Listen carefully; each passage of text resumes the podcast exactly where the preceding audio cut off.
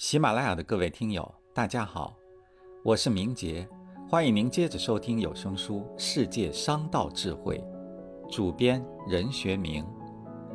今天我们一同分享的是本书的第二章《犹太商道》，第一商人如何炼成，第八节，重视每一分钱的效用。中国有句俗语：“钱字有两割，商尽古今人。”此话把钱字的形象表达清楚了，更把它的含义说得淋漓尽致。那戈是古时的武器，钱字是由金和两把戈组成的，即指钱是靠武器维护着，或是经过斗争而得来的。为了钱，古今中外多少人伤透脑筋，伤尽劳力，伤尽感情；亦有多少人为其折腰悲膝。以灵魂肉体相换，亦有人视钱为粪土，绝不沾掂一切不义之财，绝不为铜臭折腰。犹太人对钱的观念自有所持，特别是犹太商人。世界上流行这样的说法：犹太人是吝啬鬼。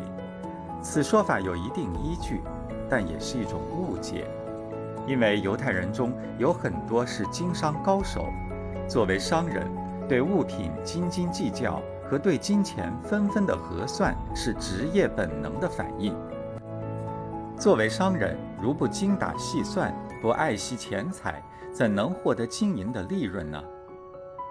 犹太人出门买东西，不管花费多少，不管东西便宜或是贵，都一定要有账单。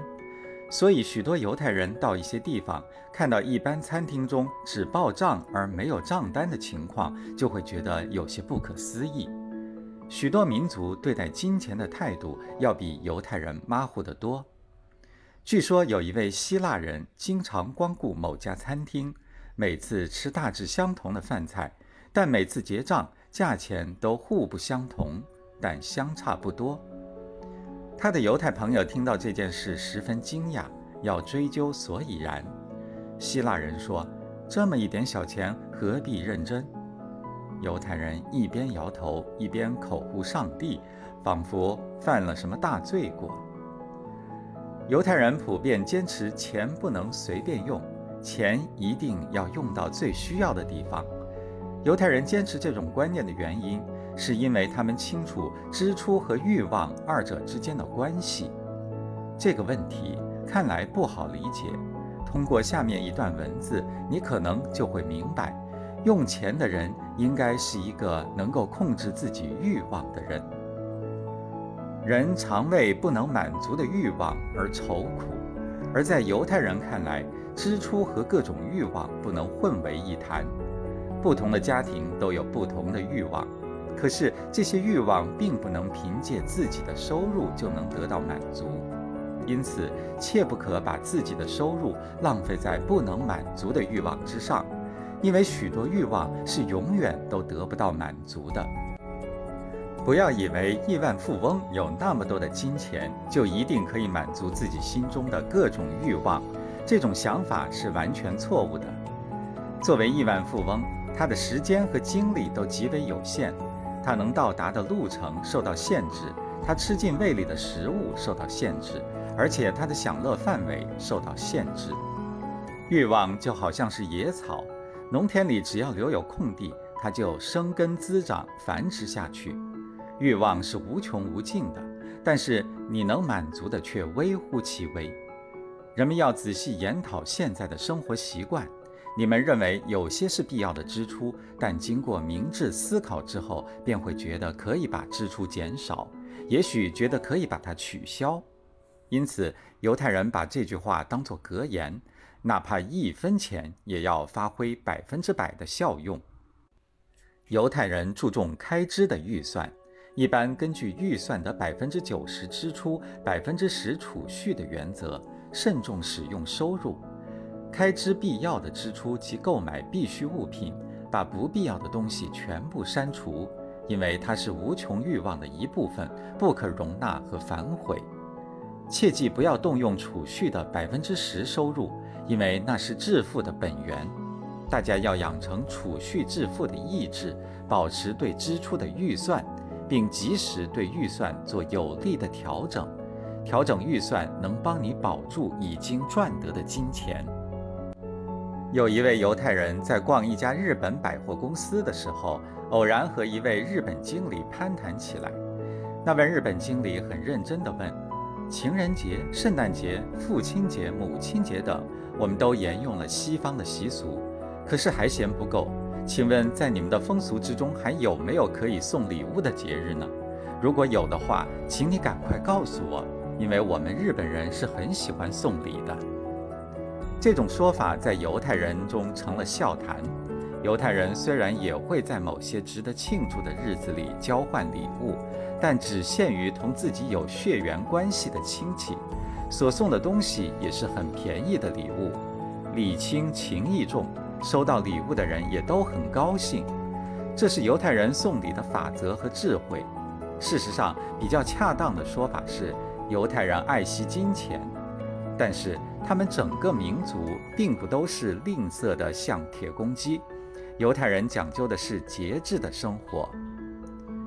犹太富商亚凯德说：“犹太人普遍遵守的发财原则，那就是不要让自己的支出超过自己的收入。如果支出超过收入，便是不正常的现象，更谈不上发财致富了。”犹太商人用钱时珍惜钱财的事例有许许多多，有不少成为美谈趣话。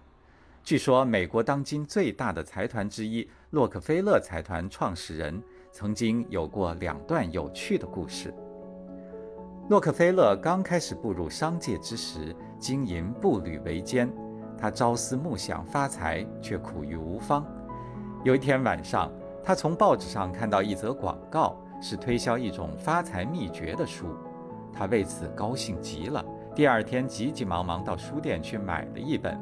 他迫不及待地把买来的书打开一看，只见书内仅印有“勤俭”二字，其余再没有任何内容了，使他大为失望和生气。洛克菲勒因此思想十分混乱，几天寝不成眠。他反复考虑该秘诀的秘在哪里。起初，他认为书店和作者在欺骗他。一本书只有这么简单的两个字，他想集书指控他们在欺骗读者。后来，他越想越觉得此书言之有理，确实要发财致富，除了勤俭之外，别无其他办法。这时，他才恍然大悟。此后，他将每天应用的钱加以节省储蓄，同时加倍努力工作，千方百计地增加一些收入。这样坚持了五年，积存下八百美元，然后将这笔钱用于经营煤油。在经营中，他精打细算，千方百计地将开支节省，把盈利中的大部分储存起来，到一定时间把它投入石油开发，照此循环发展，如滚雪球一般，使其资本愈来愈多，生意越做越大。经过三十年左右的勤俭经营。洛克菲勒成为美国最大的三个财团之一的首领，直到1996年，其财团属下的石油公司年营业额竟达1100多亿美元。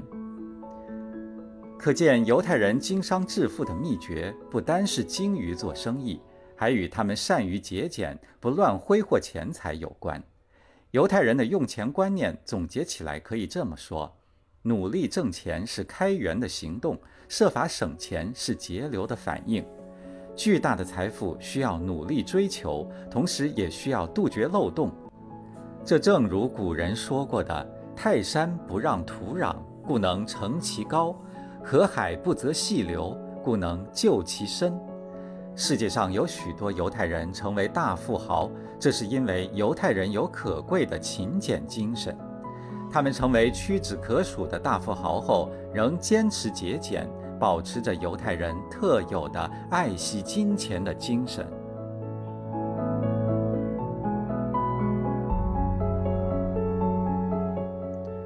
喜马拉雅的各位听友，刚才您收听的是有声书《世界商道智慧》第二章《犹太商道：第一商人如何炼成》，主编任学明。播讲凝结。